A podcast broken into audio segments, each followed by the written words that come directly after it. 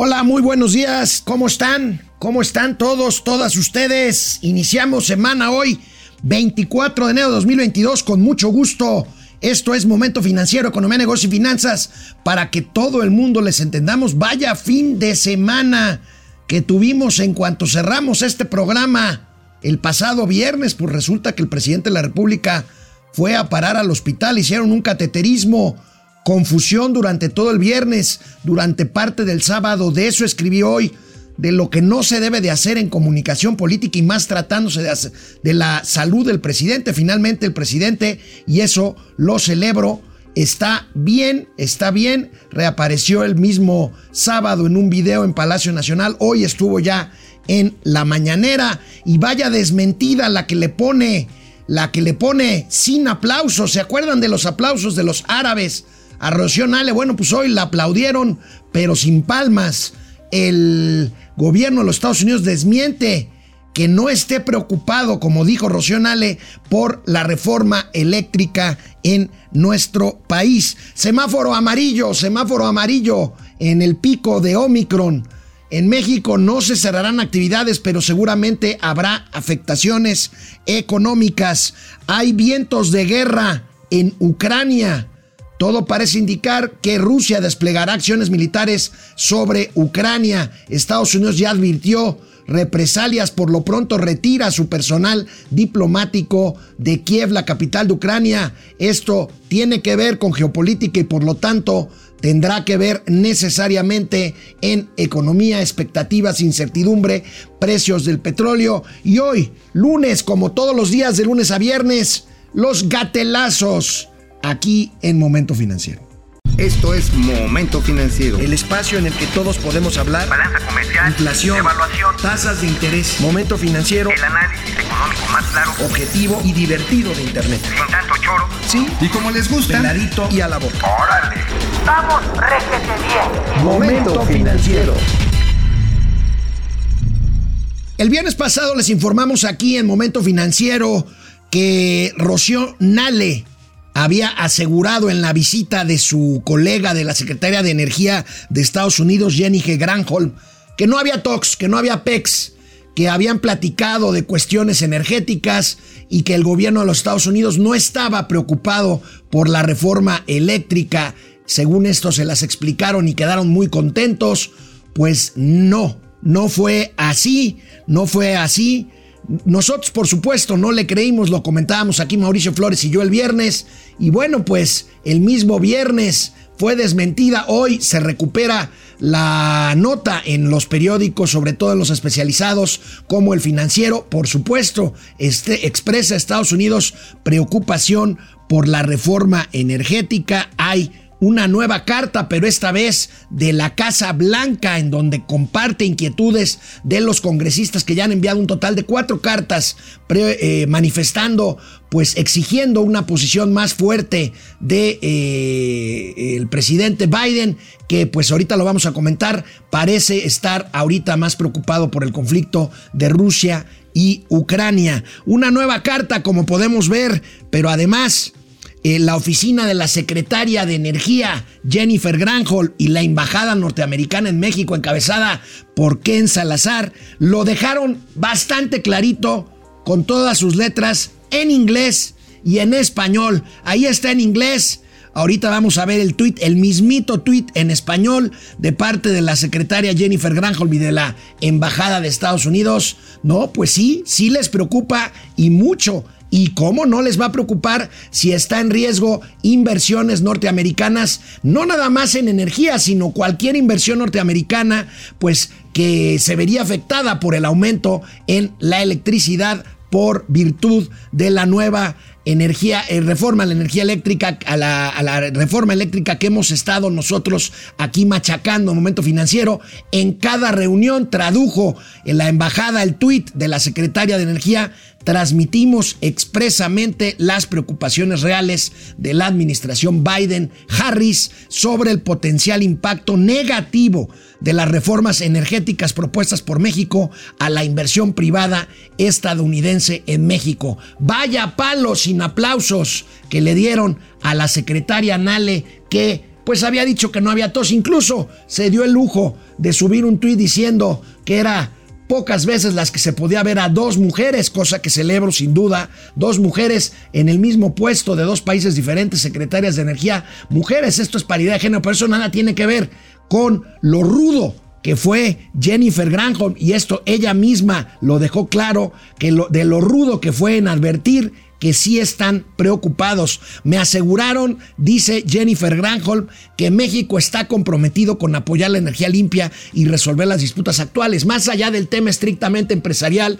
pues el discurso de Jennifer, de Jennifer Granholm es un mensaje muy claro. ¿Por qué? Porque al apoyar la energía limpia está diciendo, señores, de la CFE, señores de la 4T, no me vengan con cuentos si esta reforma energética y Manuel Bartlett le apuestan al carbón y al, combustóleo, eh, pues tenemos por aquí más información gráfica que tiene que ver con esto, que fue verdaderamente, pues para mi gusto, escandaloso, porque aquí lo comentábamos el viernes, no se le creyó a la secretaria Rocionale, 40, 44 mil millones de dólares en inversiones de Estados Unidos se perderían de aprobarse la reforma del presidente Andrés Manuel López Obrador, y ya son, como les decía, cuatro cartas las que se han enviado, y mientras tanto, el presidente del Consejo Coordinador Empresarial, Carlos Salazar, envió con la secretaria Gran con un mensaje a la administración Biden, a la Casa Blanca.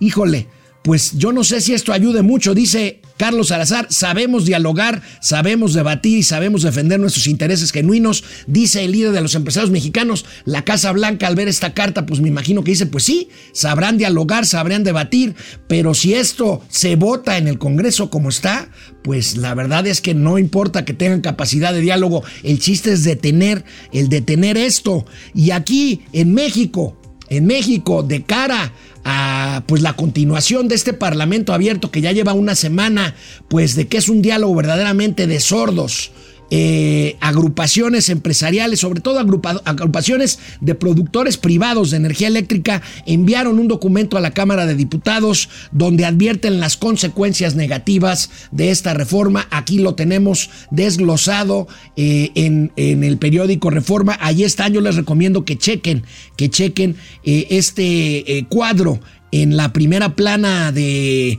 negocios del periódico Reforma, en donde hablan pues precisamente de las afectaciones en cuanto a la energía eléctrica, en cuanto a la electricidad como área estratégica, en cuanto a la CFE como responsable único de la transmisión, de la eliminación de entes reguladores como la Comisión Nacional de Hidrocarburos y la Comisión Nacional de Energía, lo cual supone que la CFE pues quedaría, digamos, con la potestad absoluta de controlar todo el mercado en, eh, pues, en detrimento de la, propia, de la propia libertad que debe de haber y que por eso en la reforma eléctrica de 2013, por eso se crearon la Comisión Reguladora de Energía y la Comisión Nacional de Hidrocarburos con especialistas y con autonomía de gestión, pues para que precisamente se encarguen de regular a la energía eléctrica y la CFE se convierta en un, en un competidor más, teniendo, y eso hay que subrayarlo siempre, teniendo la eh, exclusividad en el tema de transmisión y aquí pues ya vienen otros temas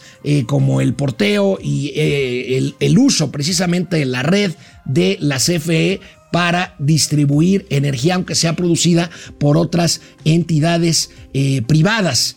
Eh, este tema pues tiene que ver con este nacionalismo que para mí es mal entendido y la soberanía que tanto pregona la ideología, la ideología de la 4T plasmada en esta reforma que yo, y aquí coincido con mi amigo David Páramo, que lo tuvimos aquí hace exactamente una semana, pues está muerta esta, esta energía, esta reforma, esta reforma a la, a la, a, la eh, precisamente esta contrarreforma a, la situación de la regulación del sector eléctrico y en general del sector eh, eh, energético. Bueno, el semáforo amarillo establecido a partir de hoy por, por las autoridades por las autoridades de la Ciudad de México y del Estado de México. Bueno, pues yo no sé para qué sirve ya. Bueno, miren, ¿se acuerdan cuando el propio cuando el propio López Gatel dijo que el semáforo epidemiológico no servía para nada, el mismo que inventó él, pues precisamente por cuestiones políticas. Ahora, yo también no estoy diciendo ahorita que tenga que cerrar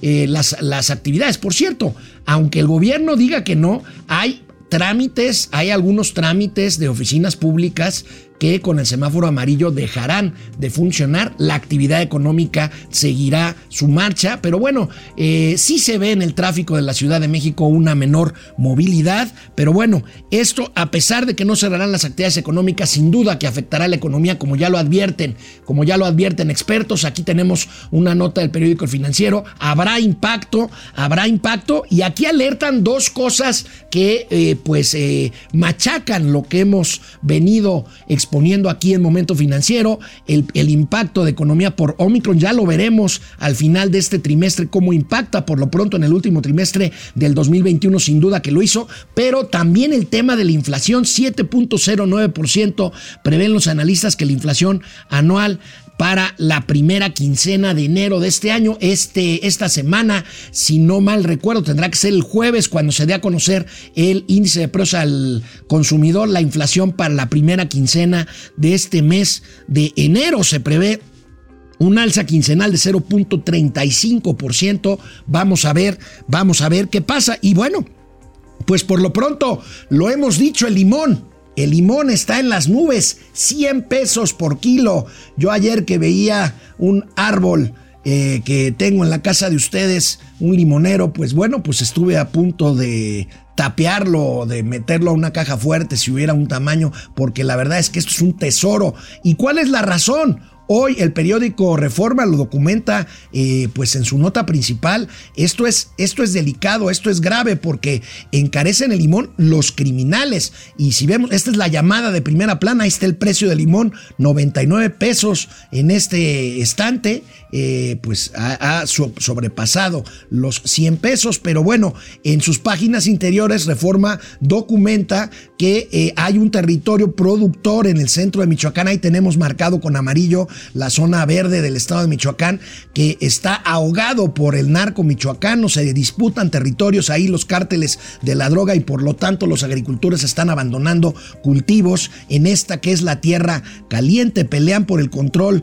los Viagras y el cártel Jalisco Nueva Generación. Esto pues hace que eh, pues se detenga la producción de limón y por lo tanto haya menos, menos oferta, la demanda permanece y por lo tanto el precio, el precio se va a las nubes. Pero no es el único, no es el único producto hacia al, alza. El cemento, el cemento también. Aquí vamos a ver una nota en donde vemos incrementos de entre 15 y el 20% en el cemento. Durante enero de este año el precio del cemento gris, el más utilizado para la industria de la construcción en México, se disparó hasta en 20% la tonelada a granel a granel, pero si se comercializa el precio del por bulto eh, de 50 kilos, pues este sube 14,5% respecto al costo que tenía en diciembre de 2021. Pues ahí están las presiones inflacionarias, pues creo que es momento de ir a ver los primeros comentarios y de regreso vamos a hablar de lo que pasó con el presidente,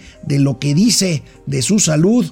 El presidente creo que no hace bien en salir a decir que o para que especulemos de su salud, él dice que si llega a faltar ya tiene su testamento político, ya lo comentaremos, pero aquí hay dos cosas. Primero, el presidente desliza la posibilidad, no sé por qué lo hace, de que no termine su mandato por cuestiones de salud, deseamos que no sea que no sea así y por el otro lado deja un testamento político que ya lo comentaremos. Híjole, pues ¿Cuál testamento? La, la, constitución política de los Estados Unidos mexicanos establece claramente qué procede si un presidente, ojalá y no sea el caso, no lo deseamos, falte, falte por eh, muerte, por fallecimiento. Vamos, vamos a los comentarios y regresamos aquí. Bueno, aprovecho este espacio para decirles, amigos y amigas de estas plataformas que siempre nos siguen muy amablemente, hoy, una de la tarde, regresa, regresa DDC, Diario de Confianza por estas plataformas. Nueva temporada de DDC. Y regresa el innombrable, el tremendo Cayo de Hacha estará, estará con nosotros con la producción de nuestro amigo Máximo. Eh, pues ahí, ahí estaremos a la una de la tarde pendientes a ver qué rollo trae, qué rollo trae el inescrutable Cayo de Hacha hoy a la una de la tarde. Así será de lunes a viernes. Diario de confianza, cambia de horario, nueva, nueva temporada. Betty R dice: excelente lunes a los maestros financieros. Como ven, López se siente dueño de México y ya hasta deja testamento. ¿A quién le regalará el país? Bueno, yo he visto muchos memes, testamento. ¿Y quién será el albacea? ¿Quién será el albacea?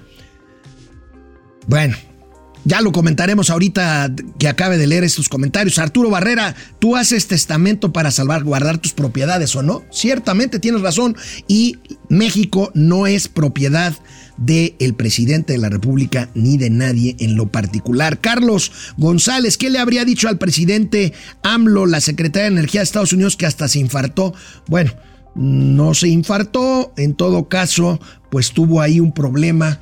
Eh, puede ser generalmente el proceso de cateterismo se hace si hay algo que se puede llamar como angina de pecho.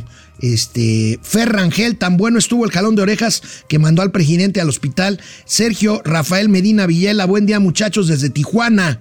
Baja California, híjole, allá en Tijuana una mala noticia, asesinaron a una periodista, una colega, lo lamentamos, lo lamentamos mucho, ya van dos asesinatos de periodistas en una semana.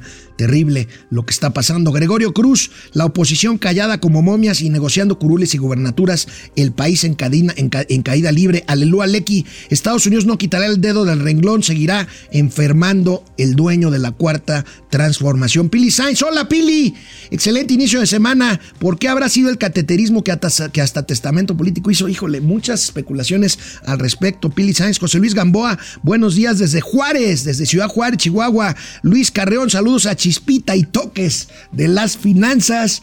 Rotzi, Testamento Público, una prueba más de su locura. Bueno, vamos a regresar a la información. Vamos a ver esto, el análisis que hago el día de hoy sobre el tema de la salud del presidente. Bueno, pues eh, el Viernes terminamos momento financiero, eh, acabamos de checar la conferencia mañanera, el presidente dijo que tendría actividades normales el fin de semana. No aclaró si saldría de giro o no, pero habló de que estaría trabajando. Bueno, pues resulta que de ahí se fue al Hospital Central Militar. Eh, trascendió que el presidente había estado hospitalizado. Cinco horas después, el vocero de la presidencia, Jesús Ramírez Cuevas, dijo que había sometido, eh, que había sido eh, sometido a una revisión de rutina, a una revisión de rutina. Bueno, siguieron las especulaciones y fue hasta la noche fue hasta la noche en donde el secretario de Gobernación subió un tuit diciendo que el presidente había sido sometido a un cateterismo como parte de una revisión de rutina. Empezaron los comentarios, eh, finalmente, bueno, no somos médicos, pero bueno, es difícil pensar, es difícil pensar que hubiera estado programada una, eh, eh, una revisión de rutina y que haya sido un cateterismo programado. Generalmente un cateterismo pues es un procedimiento que se hace, que se hace porque es necesario hacerlo, hacerlo pronto. En fin, a propósito de esto, hoy, hoy escribo yo en mi columna, en mi columna cónclave, el gobierno de la Cuarta Transformación se enreda en sus propios embustes, en sus propias mentiras, esta vez con la, con la salud del presidente de la República. No es sorpresa, el presidente miente todos los días en la mañanera, están contabilizadas casi 800 conferencias mañaneras y ha mentido el presidente 66 mil veces según eh, pues contabiliza la, consultora SPIN del doctor Luis Estrada. Ya platicábamos del manejo malo, del mal manejo de comunicación que hizo, que hizo Jesús Ramírez eh, Cuevas. El presidente de la República nunca ha presentado su estado de salud. El presidente de la República había dicho unos días antes que enfermó de COVID que bastaba una sobadita con Big Vaporrup. Mentiroso, mentiroso comentario, pues había comunicado que Estados Unidos no tendría mayor problema, como lo dijimos ahorita hace unos momentos, con la reforma eléctrica. Y el presidente pues también ocultó el tema de los costos adicionales a la venta de Deer Park a Pemex. Bueno, el gobierno, el gobierno de la mal llamada 4T sigue mintiendo. Son tiempos de mentiras. Le deseamos una pronta recuperación al presidente, pero vaya, no se informa cabalmente cuál es el resultado de salud. El vocero mintió al decir que se trataba de un procedimiento de revisión de rutina. Mintió mintió, todo parece indicar el secretario de Gobernación también, cuando ya entrada la noche dijo que López Obrador se encontraba en perfecto estado de salud. Yo digo, está en perfecto estado de salud. Puede estar alguien en perfecto, entre comillas, estado de salud después de un proceso de cateterismo cardíaco. Y luego mintió el presidente en su video del día siguiente, el, el sábado, porque es una pregunta si mintió el presidente, porque contrario a lo que dijo el vocero y el secretario de gobernación, dice que hacía 15 días había, había ido a consulta y le habían dicho que necesitaba el cateterismo, que no se lo pudo hacer por la cuestión del COVID y por la cuestión del trabajo. Entonces, ¿quién está diciendo la mentira? En fin, le deseo una pronta recuperación al presidente y hago votos porque se nos informe cabalmente de su estado de salud, porque es un asunto de seguridad nacional. Por lo pronto, el jefe del Estado mexicano simplemente se pone en manos del creador, entre comillas, porque así lo dijo en su mensaje del sábado, y abona a las especulaciones con un testamento, con un testamento político que según esto deja, deja, porque pues puede morir, según dice el propio presidente, no lo digo yo y no lo deseo, y pues este del testamento político se convierte para mí en una de sus últimas ocurrencias, digo yo, engañabobos porque la Constitución establece perfectamente qué es lo que procede en caso de que falte el presidente. Y López Obrador reiteró hoy en la mañanera, y qué bueno que salió y se veía bien, que esté retomando sus actividades normales. Vamos a ver.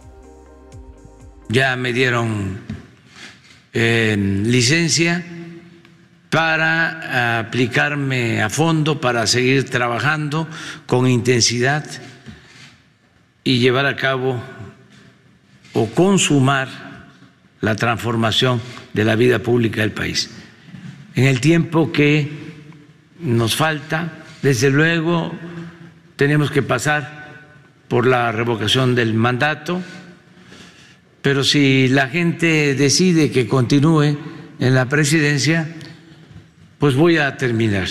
Vamos a concluir y vamos a cerrar un ciclo de lucha por la transformación de nuestro país y estoy seguro que vamos a entregar buenas cuentas. No tengo la menor duda de eso. Bueno, pues este creo que no abona. Creo que no abona que el propio presidente especule sobre la posibilidad de faltar y creo que no abona tampoco eh, lo que insistió hoy en la mañana, aunque ya lo hizo con más cuidado, incluso ya no quiso abonar más sobre el testamento político, porque se le vinieron las cascadas de críticas, porque un presidente en un país como el nuestro, que aspira a ser cada día más democrático, y que es democrático, pues de entrada porque el presidente llegó al poder gracias al voto mayoritario de la población, pues tenga que dejar un testamento según él para concluir su obra de la, insisto yo, mal llamada cuarta transformación. Vamos a ver. Em, acerca de lo del testamento que genera alguna inquietud, tengo la responsabilidad de actuar pues eh, previendo todo y ya siendo presidente le agregué un texto de que en el caso de mi fallecimiento se garantice la continuidad en el proceso de transformación y que no haya ingobernabilidad. Desde luego esto aplica hasta que yo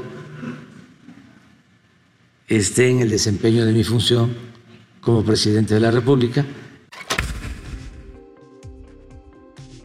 La constitución política de los Estados Unidos mexicanos establece claramente que si falta el presidente después del tercer año de gobierno, que sería el caso, se tendría que nombrar un presidente interino después de 60 días en que se convoque a una votación en ese sentido que requeriría mayoría calificada por la Cámara de Diputados. En esos 60 días el poder lo tendría que asumir el secretario de gobernación. Así que lamento mucho, pero la especulación la inicia el presidente de la República, no nosotros. Eh, eh, no tiene ningún caso que eh, se deje un testamento político a menos que la intención sea o desviar la atención de otros temas que nos están agobiando como país o simplemente pues esta insistencia del presidente que es con él la transformación o sin él absolutamente nada. Preocupante, preocupante esto. Bueno, vamos a cambiar, vamos a cambiar de tema. Esta eh, modificación fiscal para los transportistas, que es la carta aporte, ¿Qué es la carta aporte? Es este documento que ya se le exige a los camioneros, a los transportistas, a los traileros que traigan para demostrar demostrar la procedencia lícita de la mercancía que movilizan en sus unidades. Esto no es malo, esto me parece que puede ser una buena idea pues para evitar contrabando, para evitar robos, pero parece que le está que le está afectando una gran parte de los transportistas que son pequeños y medianos, muchos de ellos hombres camión, o sea, una persona que tiene un camión y que es su empresa y bueno, pues eleva el trámite, dice esta nota de reforma, hasta 10 veces la carga administrativa por esta carta aporte. Vamos a ver qué es, recordar qué es la carta aporte, aquí la tenemos, este complemento carta aporte pretende combatir el contrabando y el robo de mercancías, acredita la posesión legal de mercancías en traslado y tiene en entre 140 y 200 campos para llenar en este documento que tienen que traer los transportistas y las multas van desde los 400 pesos hasta más de 97 mil eh, pesos. Eh, pues esto pues afecta, afecta porque pues el 97% de los concesionarios son pequeñas empresas, insisto, muchos de ellos hombres camión, empresarios con uno o dos camiones o tres camiones que pues ven eh, totalmente rebasadas sus capacidades de eh, gestión administrativa y fiscal. Y bueno, pues resulta también, y esto me llamó mucho la atención porque a propósito de este tema de los camioneros, hay déficit. Fíjense, hay déficit de choferes de choferes en la industria, en la industria del transporte, ni con super salario se baja déficit.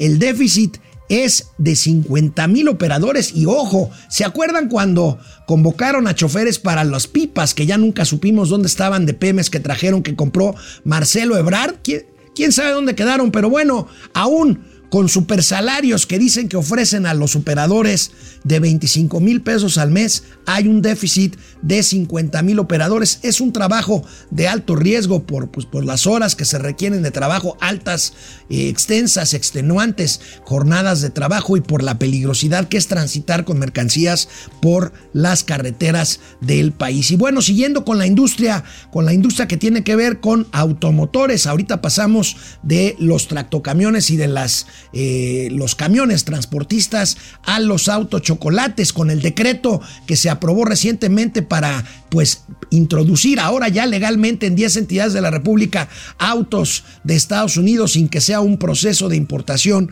como tal. Bueno, pues lógicamente esta entrada en vigor del decreto pues ha hecho que se aumente, que se aumente eh, la venta, el pues comercio, el comercio de estos autos chocolates, advierte industria daño al mercado y producción en el país e incentiva mayor, mayor contrabando. Y bueno, pues esto es, esto es lo que pasa, esto es lo que pasa en eh, por el decreto. Ahí tenemos algunas cifras. Dos millones de vehículos de procedencia extranjera que son irregulares, se estima que, circulan en todo el país. Más de 500 mil autos irregulares importados circulan en Baja California, entidad fronteriza, y más de 119 mil 500 unidades en Chihuahua, también entidad eh, fronteriza. Son los dos estados, son los dos estados en donde pues... Eh, eh, se presenta más este problema, 2.500 pesos por automóvil es el que se debe de pagar para su regularización. Esto pues no es nada, no es nada, es pagar 2.500 pesos por regularizar el contrabando. Y les decíamos, pues, viernes, sábado y domingo de muchísima información. El viernes también, y ya no lo pudimos dar porque fue ya pasado el mediodía, cuando un juez, un juez de eh, la Ciudad de México, pues interpuso una medida cautelar que evita que continúe el proceso de venta de Banamex. Esta, pues vaya noticia de viernes.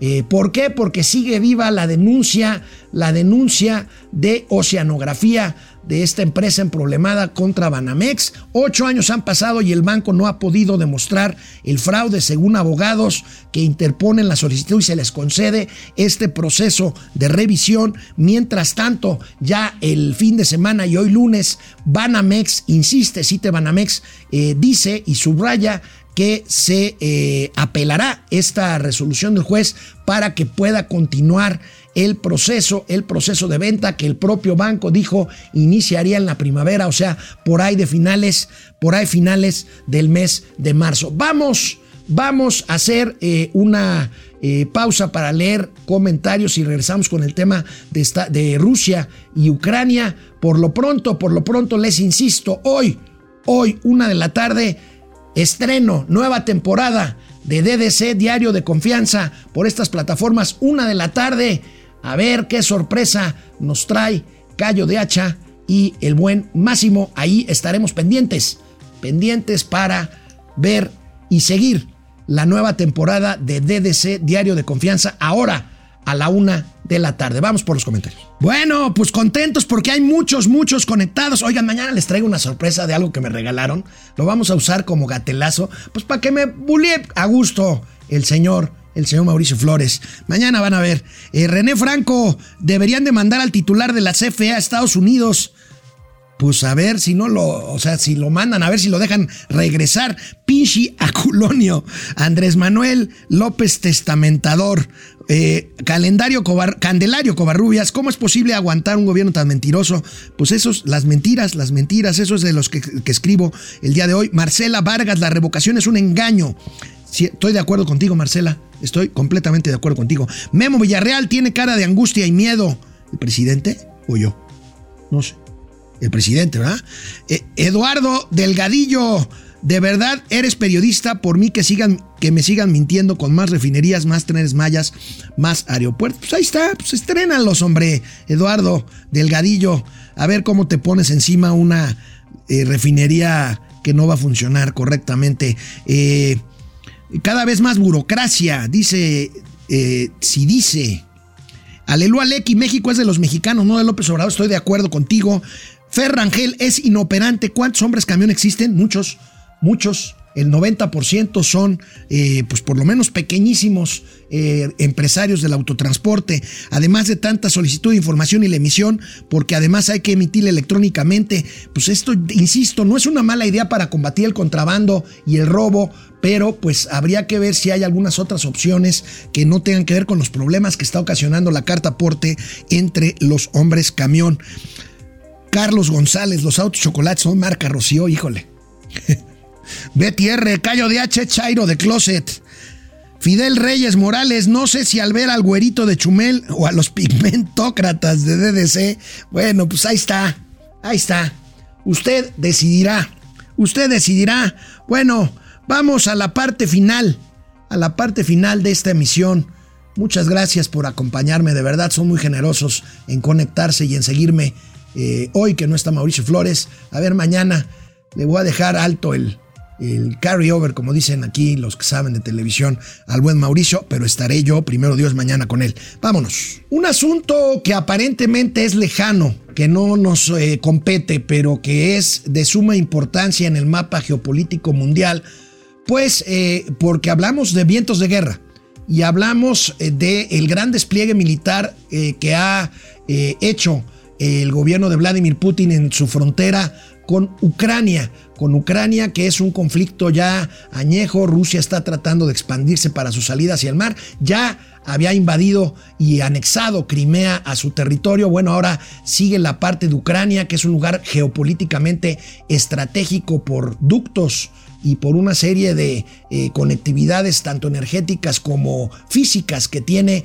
este país este país de la ex República, de la ex Unión de Repúblicas Socialistas Soviéticas. Bueno, pues el fin de semana, el fin de semana, Anthony Blinken, Anthony Blinken, el secretario de Estado, ordenó al personal eh, diplomático en la Embajada de Estados Unidos en Ucrania que desaloje y que regrese a los Estados Unidos ante la eh, inminencia de una invasión rusa y bueno, pues ahí se lanzan ultimátums Estados Unidos y la Unión Europea por Ucrania. Si Moscú mueve una sola tropa de manera agresiva, habrá respuesta inmediata y severa, advierte, advierte la Casa Blanca a través de Anthony Blinken. La OTAN ha estado fortaleciendo sus capacidades, la Organización para el Tratado del Atlántico Norte, que pues ha sido eh, sujeta de grandes críticas por parte de Vladimir, de Vladimir Putin. En fin, tensión Tensión en Ucrania. En diciembre Biden había descartado el envío de tropas estadounidenses en apoyo a Ucrania ante una eventual invasión rusa, pero parece que esto está, está cambiando y entonces, y entonces, pues, eh, pues eh, desata, desata la tensión y bueno, esto tendrá impactos a no dudar sobre los mercados. Eh, ya alguien había previsto que el conflicto en Ucrania podría ser parte del mapa, del mapa amarillo de las incertidumbres eh, económicas sobre el planeta, sobre el equilibrio financiero mundial, precios del petróleo, tipos de cambio, en fin. Pero pues sin duda, sin duda estos focos amarillos se están ya convirtiendo en focos rojos, aunque ante lo que muchos consideran que es una inminente operación militar de Vladimir Putin en Ucrania. Vamos, vamos a los gatelazos. Vamos a los gatelazos de hoy, como solemos hacer los lunes. Pues el gran champ, el gran champ nos regala una pieza muy simpática. Vamos a ver. Cuando conocí al maestro Carlos Pellicer, era un hombre grande en toda la extensión de la palabra. Se trataba de un escritor consagrado al que Gabriela Mistral, Cananea, Cananea, de tus tiros partieron los primeros alientos de una aurora. Estaba yo viendo ayer una foto que me gustó mucho, donde ella va este, manejando una moto y lleva detrás a Chabelo, que ya también es una institución. En fin, creo que así es tu pregunta, ¿verdad? No, señor, yo nada más le pregunté si quería café. ¿Quiere café? Se burlan de el vaporru, pero ayuda, sobre todo porque a todos nos gusta que nos acaricie, que nos den una talladita. Ahí está el gran champ.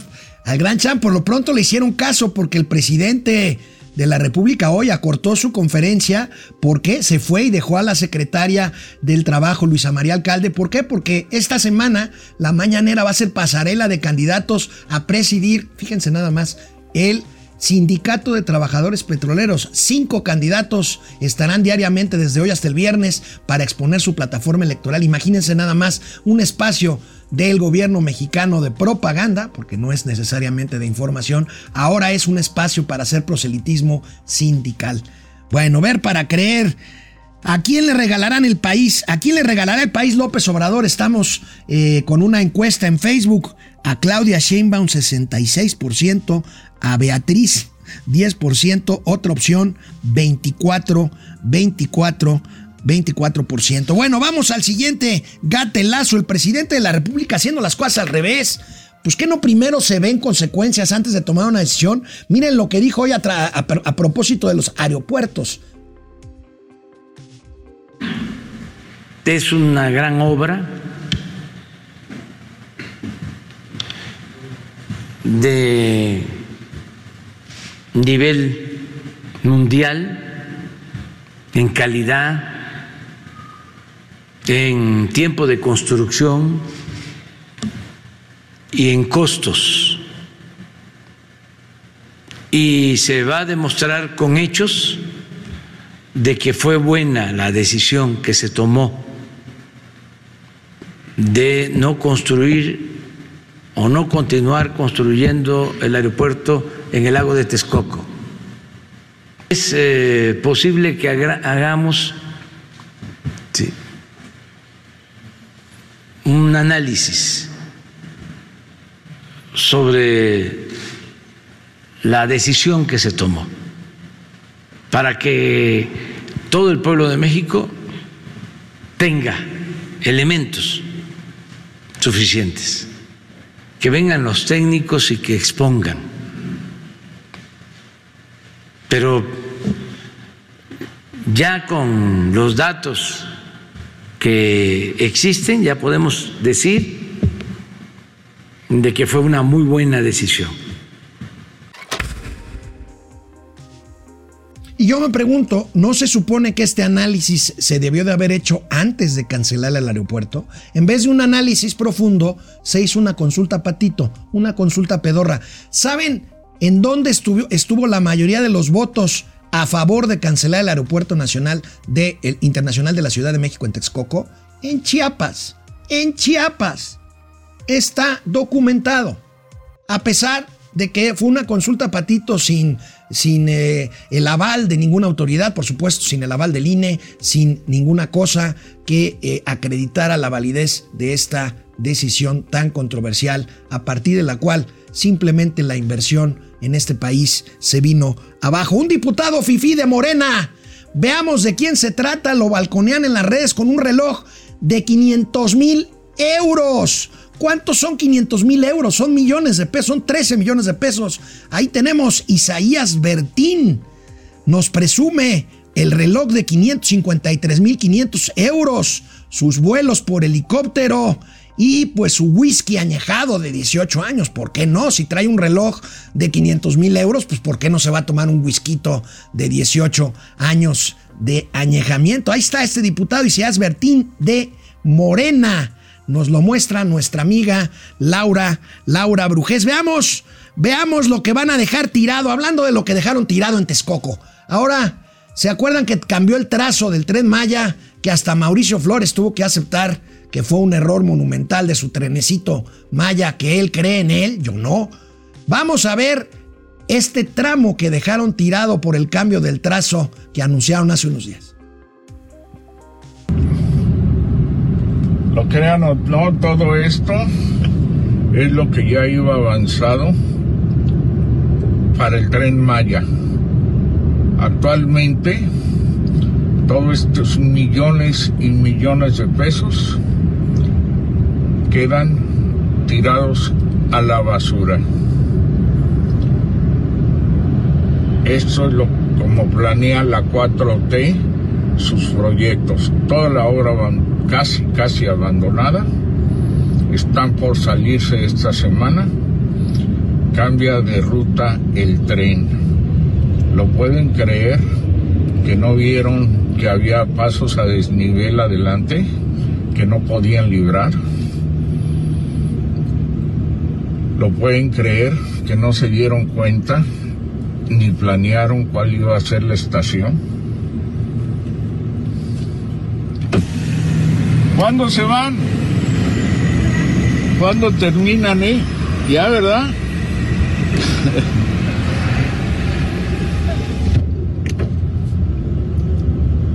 Esta semana, yo creo que es la última semana. Vean la millonada de pesos tirada a la basura. No estoy inventando, es una realidad.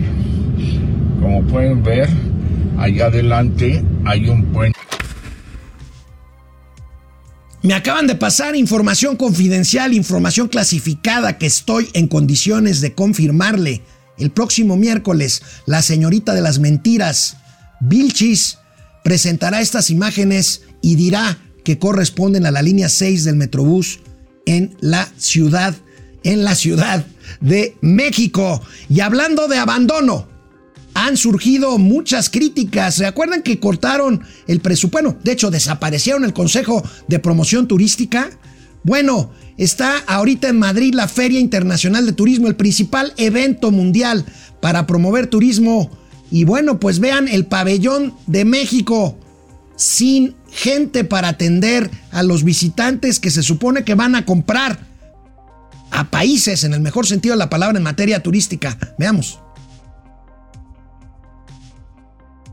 2022 en, en, la ciudad de Madrid, en España,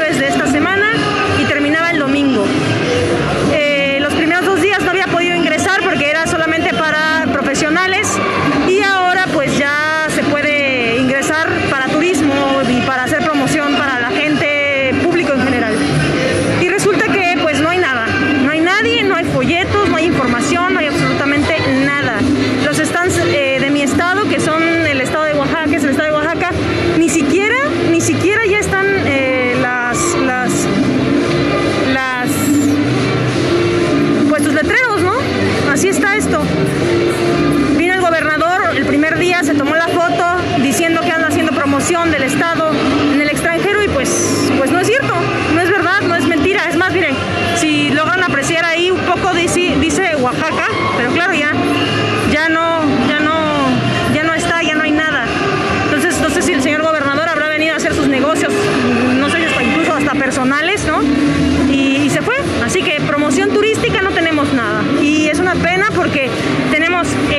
principal, eh, una de las entradas principales, el letrero de México en grande. Eh, varias gente se pasa, pero pues no, no hay nada. Y hay otros países, por ejemplo, tenemos ahí a República Dominicana, pues hay shows, están entregando flyers, documentales, pasan en las pantallas eh, de su país, están haciendo promoción turística. Allá por el otro lado está Brasil, Brasil, está Colombia también. Y en todos, en todos, en todos hay, hay